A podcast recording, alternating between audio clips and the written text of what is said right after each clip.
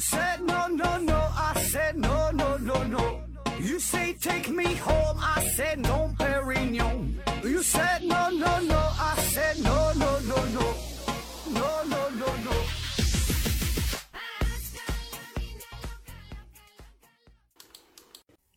拼命探索，不计后果。欢迎您收听《思考盒子》，本节目由喜马拉雅平台独家播出。今天还是一个回答听友问的节目啊。呃，第一个问题，好奇有毒提问说：霍金害怕强人工智能，是害怕强 AI 代替人类发现自然规律，然后总结优化自身，从而取代低效率的人类吗？为啥人类要追求未来的可预见性，疯狂建立？复合现实的数学模型，最终的目的是为了要实现真实世界的虚拟化吗？啊，逆商？问号。两个问题啊，先说这个人工智能的事儿。人工智能这个话题，之前咱们做过许多期节目了。那么，人类对于强人工智能担心这个事儿啊，也很也是很多科学家都提出过。那么无非呢，就是说害怕这些强人工智能产生出自己的智慧啊，叫自我觉醒嘛，然后有了自主的意识，那么这样呢，他们就会凌驾于人类之上啊，因为这个强人工智能无论是在体能上还是在智能上，都有着很大的优势，对吧？这个我们人类是无法比拟的，所以这个强人工智能出现之后啊，很可能就会成为新的世界霸主。那么从文明进进程角度来说，这个事儿吧，它也许是个好事儿，对吧？因为它确实比人类强大。也更比我们人类更适合探索更加广阔的宇宙，对吧？但是呢，对于我们人类来说，这无疑呢就是一场灾难啊！不仅我们会成为它的奴隶，甚至说人类会完全被被被灭绝，对吧？所以这个是很恐怖的。那很多小说啊、电影当中啊都有这样的类似的桥段。所以呢，不管是霍金呐，还有其他很多的大科学家。嗯，大伦理学家对吧，都是担心这个问题，也都是致力于人工智能伦理方面这一领域的研究啊。就说这个人工智能的边界到底在哪儿，对吧？如果要突破了某一个某一个点之后啊，我们就无无法控制它了，那么我们又该怎么办，对吧？所以说，目前我们是还没到这个到这个点，但是呢，正在往这个趋势上发展嘛。那么我们到底应该如何处理人和机器的关系？这个是是值得思考的。然后说第二个问题。呃，为啥人类要追求未来的可预见性啊？未来的可预见性，那么这个是人类呀长久以来都存在的一种向往啊。西方呢叫先知，对吧？还有有这个天使啊，各种大预言家拿个水晶球之类的。那咱们这个就更多了，呃，古代有这个呃以李淳李淳风啊、袁天罡啊，对吧？这这些算命大师为代表的，呃，各种什么测字啊、看面相啊，对吧？算命的啊，这这个民间。很多很多，那么可以说是每个国家、每个民族都会有一种对于未来预知的一种执念啊，都想预测未来。古语讲叫“人无远虑，必有近忧”，对吧？所以说，无论是对于个人也好，对于一个国家也好，一个民族也好，对于整个全人类的文明也好，那我们都想推演出它未来的样子啊。当然了，咱现在和过去不一样，对吧？过去那些，呃，这是封建迷信，对吧？现在呢，我们这种预测呢，是基于。更加科学的方式，那么从这个拉普拉斯妖到这个量子力学，对吧？再到现在有了更高级的数学模型。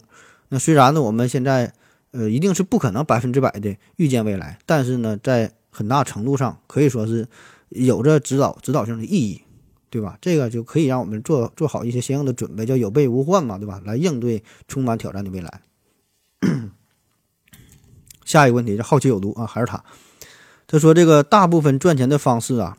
都是在，呃，帮助别人解决问题，然后呢，没感觉合着，呃，解决这么多问题的，解决这么多问题很赚钱啊？是不是不是好奇不值钱啊？他说咱们这个节目嘛，答听友问，然后帮这个听友们解决了很多问题，但是没赚钱啊？这个为啥？是不是好奇不值钱？这事儿咋说啊？嗯，确实啊，你说这个帮助别人解决问题。呃，可以赚钱啊，确实，这这是一个赚钱的很好的方式，对吧？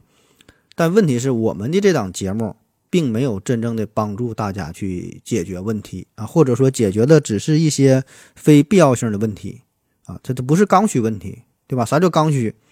刚需，你必必须需要的一个东西啊，就是说在某种情况下，你不得不需要某种东西或者是某个行为，以此来解决这个问题。或者说达到某一个目标，那否则呢，你就会遭受到非常严重的后果，对吧？那比如说你生病了，你得去医院挂号看病，这个是刚需。那不看呢，病情加重，甚至是要命的，对吧？你家里边没有大米，没有白面了，你下班了必须得去超市买一袋米，对吧？买点面，你不吃你就饿，对吧？这些都是刚需。但是你听这么一档音频节目，这就不叫刚需啊，因为它有很多的替代品。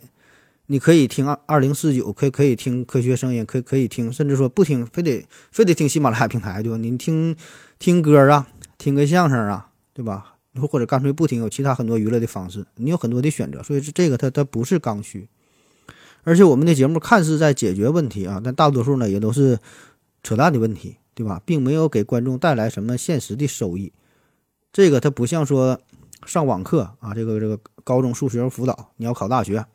或者说你要考托福、考雅思啊，你听人家讲的这个东西，呃，能给你带来一个看得见、摸得着的好处啊，也是解决你的实际问题，对吧？但是听咱节目，这没啥效果，特别是短时间之内没啥效果，听个三期五期没有用，对吧？你得持续的听啊，这个是对你人生一个潜移默化的过程，对你整个人生的一个影响啊。所以说，咱的意义很大，但是呢，短时间内看不到啥效果，也赚不到钱啊。下一个问题，魔音地带提问说。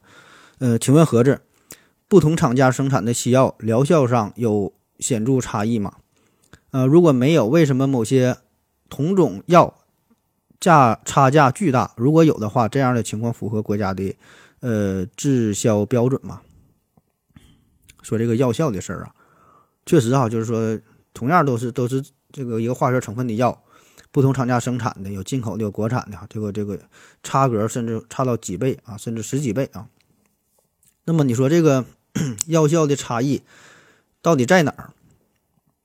这玩意儿吧，它很难形容。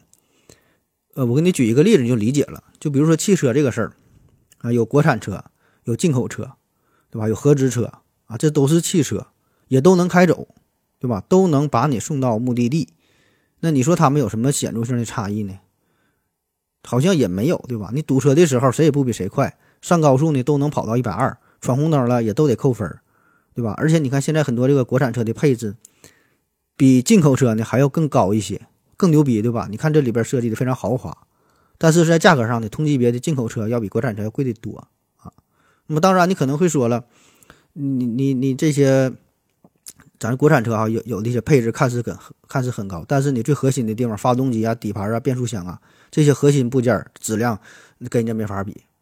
但是再具体的让你说，到底差在哪儿呢？对吧？怎么就跟人没法比呢？对吧？你你你也说不太清楚。那比如说，同样手机，有卖一千的，有卖五千的，有卖一万的，有卖好几万的。那你说这个它有什么显著性差异？对吧？无非是打电话、发微信、玩玩游戏都能玩，都能用，对吧？那你说这个有什么显著差异？所以说很多东西吧，这些个商品这个差异，咱承认它一定是有的啊，而且可能会挺巨大。但是呢，它不是三言两语能够说得清楚的。这里边呢，你一定会涉及到。很多很多非常专业性的东西，对吧？这个我我也我也不清楚，对吧？我清楚的我讲给你，你也听不清楚。就这些东西，它不是摆在明面上的啊，不是说消费者很容易就能搞得清楚的，对吧？就比如说制药药品这事儿，提纯的工艺啊，里边的杂质啊，可能说就是百分之一点五和百分之一点六的这个区别，可能就是就差这么一点儿。可是呢，就是这么一点的区别，可能带来的效果它它就不一样啊。所以说这个东西它没法用。简单的语言把这个事情给描述清楚啊，起码我是没有这个能力，对吧？而且说这个一个商品它的价格也不是直接等同于它的使用价值啊，它里边会附加上很多其他的成分啊，品牌的效应啊，还有许多很多这个干扰的因素在里边啊，说这很难一句话两句话就说清楚的。下一个问题，这几个字儿我不会读。呃，提问说何总啊，为什么我爱听科幻小说，而我媳妇儿喜欢听爱情小说？那这事儿你直接问你媳妇儿呗，这这要不然你把他微信号告诉我，我帮你问。下一个问题，肯尼提问说，呃，何志老师最近在减肥啊，一直在想一个问题，呃，管不住嘴到底是因为饿还是因为馋？如果只是饿，那吃饱了正经饭再想吃零食，咀嚼咀嚼品品味道就吐出来，好像呢又不能得到满足感，必须呢咽下去才能体会到食物带来的乐趣啊，这是为什么？我，说吃饭呢，吃饭这事儿必须得咽下去，感觉它才香啊。这个就属于一个呃生物进化的一个过程呗。那么孟子说叫食色性也啊，就吃饭和好色，这是人的天性啊，是人的本能。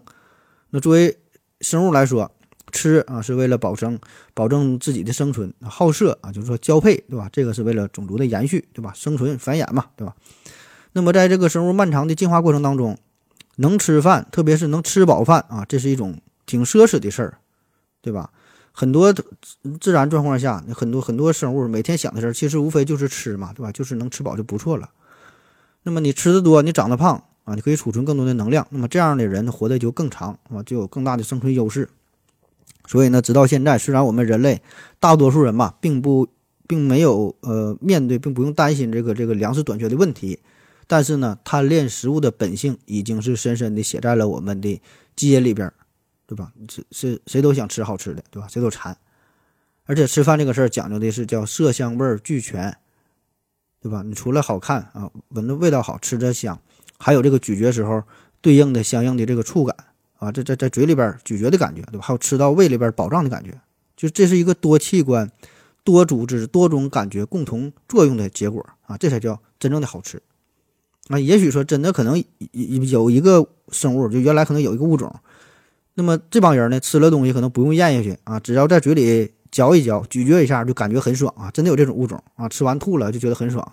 结果呢，结果就是这些物种呢，它都饿死了啊，它不往下咽呢，吃完觉得好吃就完事儿了啊。所以最后呢，一定是被大自然所淘汰掉啊。所以留下的是我们这些真正的吃货啊，必须觉得吃到肚子里才觉得真正的舒坦了。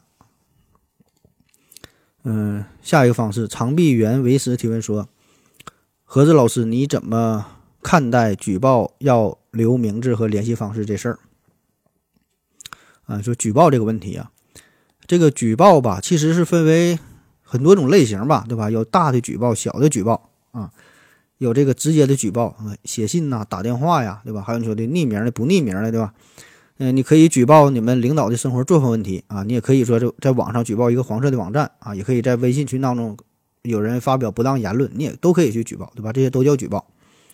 然后你说这个实名举报和匿匿名举报这个事儿，就是这个，它并不是说非得让你留下你的名字啊、你的联系方式，对吧？你也可以选择匿名举报。当然，这个实名举报有实名举报的好处。那为啥要实名举报？一方面呢，就是为了方便和举报人进行下一步的联系，反馈你举报的事件的进展的程度。那么也是为了方便进行后续的调查工作。呃，人民检察院举报工作规定第五章第四十四条是这么说的：说使用真实姓名或单位名称举报的，属于实名举报。实名举报除通讯地址不详以外，应当将处理情况和办理结果及时答复举报人。啊，那当然，这个实名举报还有一个原因呢，也是为了防止有一些恶意的举报，对吧？甚至说是呃捏造虚假的事实，然后去举报。对吧？这样呢，就会给相关的部门增加了不必要的负担啊。所以说，这个实名举报它它是有它的好处啊，不像你想的那样式儿的啊。下一个问题，rain 一九零五 day 提问说：，呃，何子你好，我在知乎上认识了一位女网友啊，很有共同语言，她和我一样也是喜欢经典科幻啊，人也很有意思，谈吐幽默，品味高雅。可是呢，谈了不到一天。他竟然和我要五百元的红包，我顿时感觉这个世界没救了啊！你说我该怎么办？你知道的，五百元对于我来说真的不叫事儿啊，几万几万的给朋友多的去了。可是我真的对这件事很绝望。他是骗子吗？如此相投，为什么又要骗我五百块钱？啊，说的交交个好朋友，自我感觉是交交交了一个好朋友，找到知己了，然后跟他要五百块钱啊。那么我觉得吧，既然你说你不在乎这五百块钱，而且呢，觉得跟他聊的是相当的投机，对吧？非常的高兴，好嗨哟啊！那你就给他五百块钱呗。那即使他是骗子也无所谓，对吧？因为他骗了你五百块钱之后，就觉得你这个人很有利用价值，那么他还会继续愿意和你交往下去。然后呢，你又很享受和他聊天的这个过程，对吧？双方都很高兴，这不挺好吗？而且说呢，五百块钱的价格，你你说你也能接受，对吧？几万几万的给朋友，那五百块钱真的不叫事儿，对吧？那就玩呗，对吧？你你你很享受这个过程，那多好啊，对吧？骗不骗这事儿吧，其实真的没有这么重要。就是所谓的骗，这个都是一个个人的感觉，一个定义啊。世界上没有没有骗这个概念，对吧？就是你情我愿，对吧？你很多人两口子过一辈子，彼此呢也没能真正了解对方，对吧？你说有啥骗，有啥就不骗，对吧？有的人演戏演了一辈子，你说这个是骗的还是真心呢？对吧？所以说人生在世嘛，都是在演戏啊，哪有几个真心的，对吧？这玩意儿就是说看谁会演啊，看谁演的好看，对吧？所以我觉得，哪怕人家是装的啊，也是装的很完美，装的很漂亮，很会演，起码呢是完全符合你的胃口，对吧？就是这事儿真的挺难得的，你得好好去珍惜。你甚至可以换换一个角度去想。就是很多人可能愿意花五百块钱，甚至花五千块钱，雇一个人陪他聊天，想要找一找找到一个知己，都很难，对吧？你有钱，你你找不到这么合适的对象，对吧？你很多事儿能满足你，但是说像你找到这种，你跟你又谈什么天文地理呀，你你就什么谈科幻呐，对吧？这不容易，不好找啊，这事儿是可遇不可求啊，你好好珍惜这个吧。下一个问题，无聊传说提问说。嗯，思考老师问个问题：假如把科学家发现的上帝粒子，还有什么希格斯玻色子，不管什么粒子吧，如果足够多的把它堆积起来，堆积成一个一座山的大小，那么我们能用肉眼看到吗？会是什么景象？谢谢。嗯，这个问题。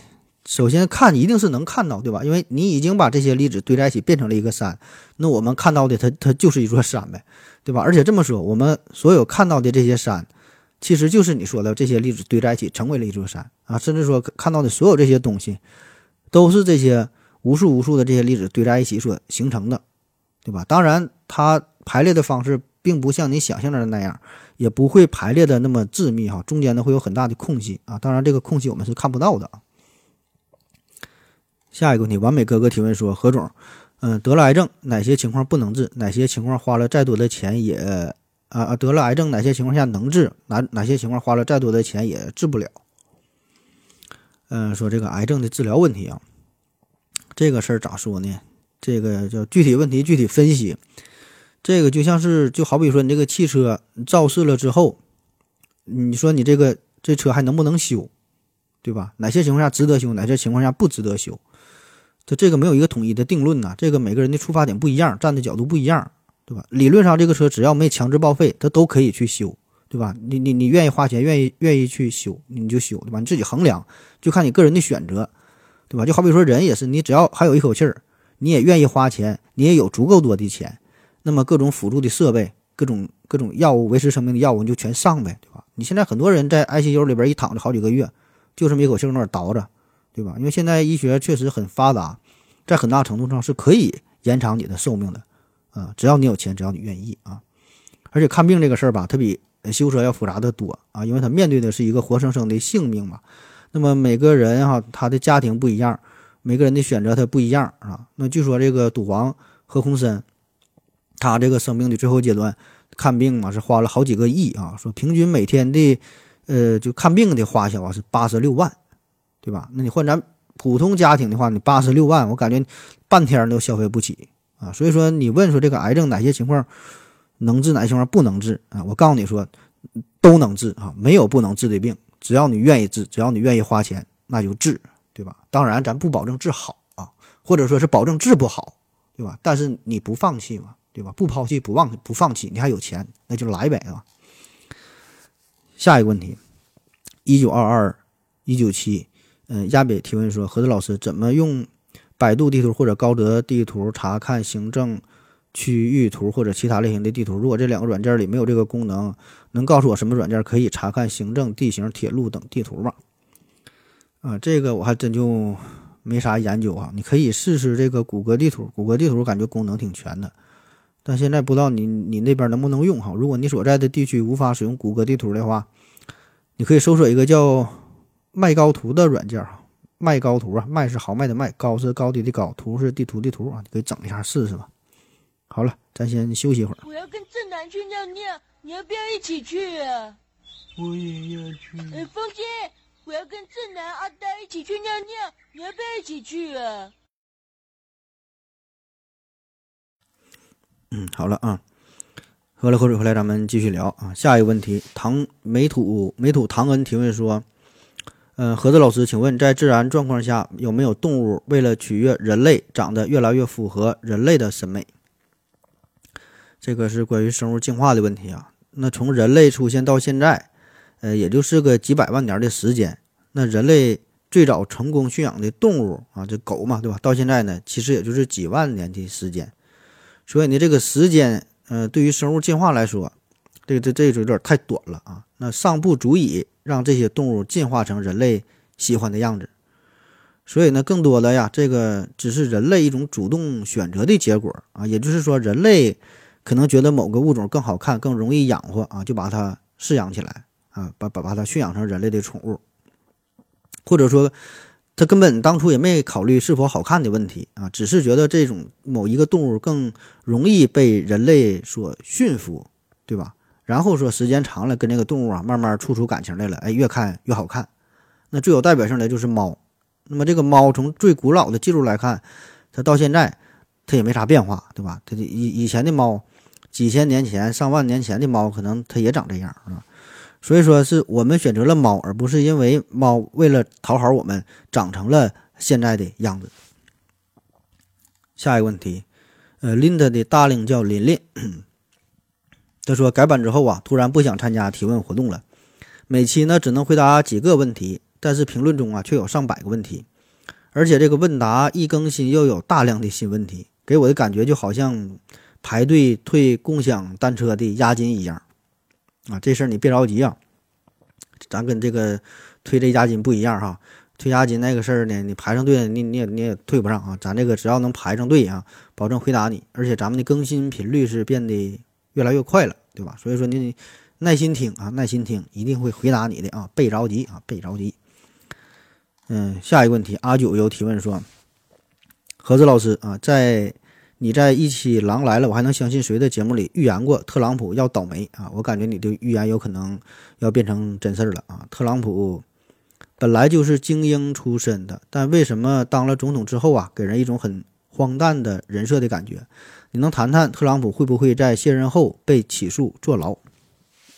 啊，这就是今天的。”这期节目的这个这个主题啊，这个题目啊，说评价特朗普，如何评价特朗普啊？你问这个问题问的挺是时候，马上到一月二十号了嘛，一个见证奇迹的时刻要到来了，对吧？一月二十号啊，嗯，反正他也要下去了啊，咱咱咱就随便胡乱评论一下哈，瞎说啊，瞎说。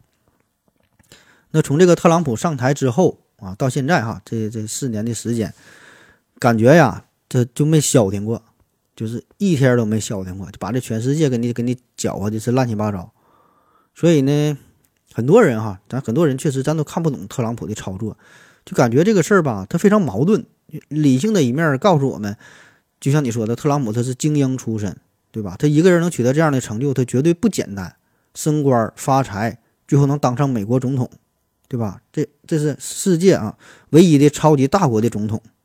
对吧？一个全地球上可能说都是这个这个权力最大的了，对吧？一定一定不简单。而且你再看他的履履历哈，正经的宾夕法尼亚大学沃顿商学院毕业的，而且目前个人资产是二十一亿美元。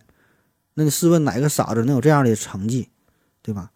但是呢，另一方面呢，咱们看各种新闻报道，就让我们觉得这个特朗普这个人儿，就听他的讲话呀，发表的一些言言论呐，他的所作所为呀，就感觉这个人是彪呼呼的啊。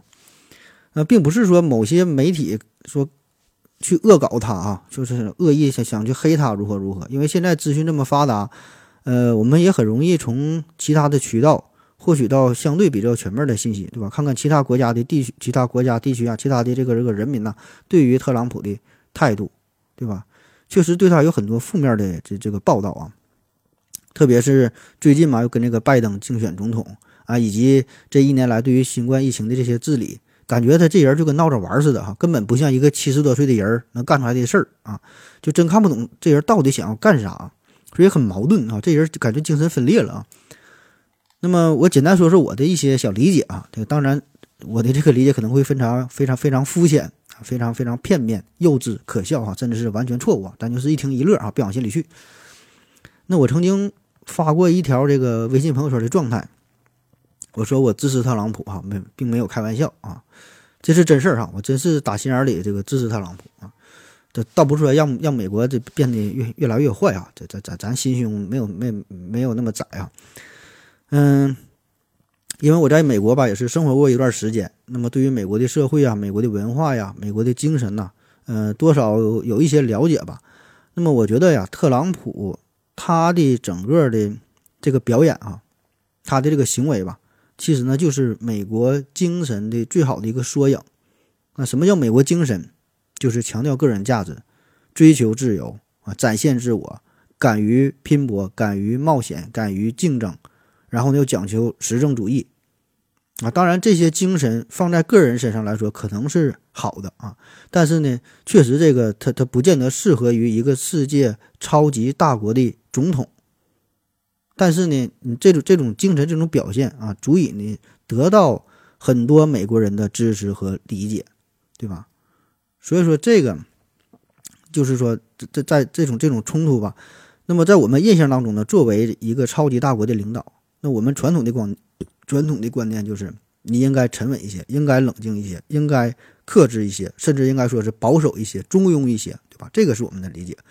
所以说，这个就是我们传统印象和他的所作所为的产生的一个一个冲突、一个矛盾啊，一个一个无法调和的地方。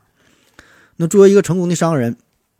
特朗普超级自信啊，不管是撒谎也好，面对重重的困难也好，总能保持一份坦然乐观。就你看，这个就是典型的美国佬的表现，对吧？不管啥事儿都乐观自信，然后唯利是图，富有冒险精神，很多时候还愿意去赌上一把，当然，这个如果是个人行为，咱无可厚非啊，你愿意干啥干啥。但是作为总统，哎，总觉得这个就有点不太靠谱。可是呢，你又不能说他这种品质他就不对。啊，因为美国它正是这样一个国家嘛，它之所以能够走到今天，啊，也是因为这种品质，对吧？所以说，其实他们是能够容忍一个这样的总统的，并不像他们嘴上说的如何如何讨厌他、反感他。第二点呢，就是这个特朗普的不择手段。前一阵儿哈，咱全世界都在关注美国这两位七十多岁的老头为了争夺一个工作岗位，然后四处游说啊，差点大打出手，是吧？感觉这个特朗普呢，还是使用了很多下三滥的招数啊，就这个这个不接受投票的结果啊，又要重新计票啊，还有各种这个打击对手啊，反正就是各种昏招啊，各种下三滥的招数，无所不用其极啊，感觉就有有点臭不要脸了。但是呢，我觉得呢，这个呢，正是他最可怕的地方，他最值得尊敬的地方，也是他最可贵的地方，就是一个男人啊，当他到达一个一定档次之后，他是可以为了自己的目标舍弃掉一些东西。特别是舍弃掉别人哈，大众层面他们眼中认为很重要的东西，对吧？所以说到达这个档次，他会觉得什么尊严呐，什么道德呀，什么什么法律啊，什么伦理呀，都不重要，对吧？都不重要，可以为了终极的目标使用各种手段，对吧？他的底线就是没有底线，所以说这个是很可怕的。那么你说，如果但凡是一个人能够有这种精神的话，他能不成功吗？对吧？所以说这个精神他其实是很宝贵的，对吧？虽然有点臭不要脸，大伙如何如何去说他，但是他有他的终极的梦想。所以我觉得在这样一个浮躁的社会啊，特别是在美国这么一个复杂的社会，对吧？特朗普做的这才叫不忘初心，叫砥砺前行，对吧？所以说他从来他都不傻，对吧？叫大智若愚哈，我们看的是很傻，是吧？他顶多这叫臭不要脸，是我们不理解他，叫世人笑我太疯癫啊，我笑他人看不穿。那么到了特朗普这个档次。他追求的啥？金钱、美女这些，他都都不成问题，对吧？人家有更高的追求，更高的目标啊，想要实现自我的价值，对吧？是要想要给这个全美国每一个人民谋幸福，对吧？他一定是现在已经站在了马斯洛金字塔的塔尖上边的避雷针上，对吧？特别特别高的地方，对吧？所以说，人家的行为，咱们这些底层的屁民你是看不懂的，给你解释你也听不懂，你也不信，对吧？所以说我我再预测一下，就是。特朗普和拜登这事儿吧，他保证不算完啊！别看说现在社交平台上给特朗普这个号封了嘛，这这我写文案的时候这都封了，这不刚又又什么又给他解禁了嘛，对吧？所以他他保证不会消停的，这事儿他没有这么简单，对吧？他一天他他也没有什么事儿干，没有什么别的追求了，就一般的刺激也满足不了他的快感，对吧？他现在追求只能是说当美国总统啊，才能触碰到他的基点，对吧？所以说这个好事儿呢，他还在后边呢，他保证还得继续跟你扯。那么最后这，咱再看看这个特朗普上任后的一些政绩吧。他是二零一七年一月二十号啊，呃，宣誓就职。然后呢，上任之后哈，你经济方面全面减税，放松金融监管，大搞基建，大手大搞的基础建设。能源方面推出了什么美国优先能能能源计划哈，目标呢就是最大化的利用美国本土资源，然后摆脱对进口能源的依赖。同时呢，也增加了国内的就业机会啊，这个是很不容易的啊。那就是促进了这个国内实体经济的发展，增加了就业岗位，然后社会方面呢也是废除了奥巴马的这个医改体系啊，重新呢制定了新的这个医疗保障方案，还有什么教育啊、移民呐、很多方面哈。所以说特朗普的这个政绩啊，你看这个在他在任期间，股市再创新高，失业率五十年最低，没有发动什么大规模的战争，对吧？这些其实他挺得民心的，对吧？这是可以拿到桌面上去谈去说的，对吧？实施的确实他真不错呀，对吧？当然，客观的说哈，这些东西这背后呢，确实有一些这个这个呃寅吃卯粮，呃借新债还还旧债，拆东墙补新墙的意思，对吧？但是老百姓不管这些，老百姓只要得到现实的好处，那就 OK 了。你你你欠多少钱，那我不管，对吧？我手里有钱那就行，对吧？以后的问题那就留给下一届总统再说，对吧？然后再说外交方面，对外贸易啊，这个事儿咱大伙儿都了解。那特朗普上台之后啊，与欧洲啊、呃加拿大呀、澳大利亚呀、日韩呐很多国家，对吧？那这事儿咱就不说，咱就说跟咱中国。咱也不得不承认，确实给咱们中国这个中美贸易战给咱们带来了不小的麻烦。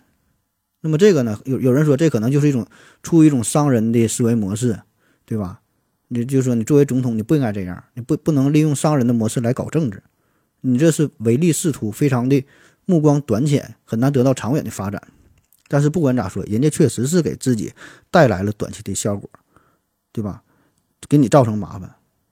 吧？这不这不就挺好吗？完了，因为国际外交各种各种这个政策呀，各种各种措施啊，对吧？最后呢，不都是用拳头来说话，不是用道德来说话的。别管人家什么思维，人家起码是取得了短期的效益，对吧？你你短期的效益都没达到，你更何谈什么长期的效益？那都是扯淡。那么最后再说这个疫情治理这个问题，新冠疫情这可以说是二零二零年整个世界的一个黑天鹅事件。那特别是对于美国来说啊，这确实是一个致命的打击。我觉得如果要不是因为这事儿的话，那特朗普再干一届哈，完全不成问题。那么新冠疫情期间，特朗普，你说他他不可能不着急，对吧？他能不急吗？他能不在意这事儿吗？他能不管这事儿吗？他不可能。那为啥说给咱们感觉好好像他闹着玩似的？一天他他也不管这事儿，还打什么高尔夫球？这个呢，他有他的考量啊。那么比起疫情这个事件哈，美国呢还有一个更严重、更持久、更根本的问题，就是他们这个这个失业的问题。那虽然都说美国这个福利待遇很好，对吧？失业之后也不至于马上他就饿死，政府呢也会给你一些救济金。但是说一旦失业了，什么房贷呀、车贷呀还不上，甚至呢可以让可以让一个中产阶级瞬间就变得妻离子散。所以这个失业带来的动荡远比新冠还要严重。而且这个感染新冠之后，死亡率呢大约也就是百分之五左右，对吧？那如果因为新冠而死亡，那最多呢也就是抱怨一下病毒而已，对吧？那如果因为你停工停产导致大量的人群失业，国家经济停滞不前，这不但是说抱怨总统的事儿啊，可能会带来更大的灾难，社会更加的动荡，对吧？这当然这个因素就这里边涉及因素很多哈，呃。有他们的传统文化的影响，有他们这个社会道德体系的影响，对吧？他们州与州之间有不同的法律，对吧？你你想你你你想说的什么？就咱说封城啊，现在封一个州也也很难做到，对吧？因为他们的价值观呐，他们的宗教理念呐，他们对于政治的理解，对于自由的追求，对于死亡的理解，它都不一样，对吧？而且别忘了，他们还有枪，对吧？所以说这些因素综合在一起，并不是特朗普不作为啊，只是呢，他确实也没有找到一个更好的治理的办法。所以说，这个就是跟咱们大的这个国情上，它就是完全不一样的，对吧？就是我们不要用咱们的道德体系，用咱们的道德法法则去衡量其他的国家。那虽然在某些问题上，我们的制度确实有一定的优越性，但是呢，这个不是我们嘲笑别人的砝码，对吧？我们咱不干涉他国内政，对吧？我们也不干涉他们对于疫情的处理的方式，对吧？我们尊重每一个国家自主的选择。当然，这里边咱也不是说的，非得要给这个特朗普洗白哈，咱也不是反讽啊，我就是这表达这自己一些幼稚的小想法，对吧？我只是说这个美国社会它有它的运行的逻辑，对吧？那么最终说的要把特朗普包装成一个蠢货，排第一的那就是美国的民主党，对吧？排第二的我估计就是咱们某些的中国网友，对吧？就是说确实有有一些媒体可能故意在把这些事儿进行黑化，进行扩大化啊。然后站在这个道德和智力的双重制高点上对美国呀，对特朗普说这一顿的抨击，嗯，就就就感觉就是有一些人就这样，感觉他就看穿了世间的一切哈，大有这个运筹帷幄之中，决胜千里之外的意思啊。而这个真正的世界啊，这远比网络上要复杂的多，对吧？远比你想象的这个要复杂的多，有很多事儿你是不知道的，是吧？这美国它也毕竟也不是特朗普一个人的美国啊，现在的美国跟五十年前的美国它也不一样啊。虽然它现在仍然是世界第一大的经济体，军事实力也是全球第一，但是说呢，它内部也会有很多的矛盾，而且是已经开始逐渐的浮出水面，对吧？那我就觉得，如果就是没有这个疫情这个事儿。美国的这个烂摊子啊，也已经够这个特朗普的喝上一壶。所以说，你看近来这么多年哈，这美国的政策大的方向上，基本它都差不多啊。对外穷兵黩武，债台高筑；对内民众困乏，矛盾激化。所以历任的总统，他一直都是努力的维持一种走钢丝一样的平衡啊，他也很难，对吧？你对对对外在在这个。整个国际政治格局上，要对中国，对吧？俄国、欧洲等等其他这些大国，在这些国家之间斡旋，啊，他也很难。对内呢，要平衡各大资本家呀、中产呐、平民之间的利益，对吧？所以说，这这个大哥他他不是那么好当的。不管谁上台，不管就谁谁当总统，不管他是怎么个出名，都不可能提出什么高明的方法，一揽子解决这所有的问题。他说是谁也做不到。对吧？无非就是上来，你看都是信誓旦旦的表明自己的态度，啊，然后然后就想要稳定民众的情绪啊，说说，呃，说一些承诺，画一些大饼，对吧？都是如此嘛。然后通过制造这个民族仇恨，减轻社会矛盾，啊，很多时候呢，不得不通过这个战争的手段啊，再通过什么贸易战呐，通过武力威胁呀，换取国际上的利益，对吧？都是这些大方向上都是这么去做的啊。所以说，具体到每一个不同的总统，我们看到的呀，只是他个人的一些表演风格不同，对吧？骨子里他都是一个剧本啊，不会有什么太大太大的变化啊。当然，在这个表演过程当中，有一些人啊演的他就演的就比较成熟啊，有一些人呢这个演技就不到位，有一些人呢就演的比较过啊，还有人呢，有的人就比较抢戏哈，特别像特朗普这种的，他没事呢就总喜欢往自己身上加点戏，对吧？这毕竟他他真是一个演员嘛，对吧？所以这个最后我再预言一下，说这个特朗普说这事儿吧，他保证不会消停哈，不一定还得闹出什么幺蛾子啊。所以呢，咱们这些吃瓜群众，咱就抱着看热闹不怕事儿大的心态啊，让咱们拭目以待吧啊。好了，今天节目就是这样，感谢您收听，谢谢大家，再见。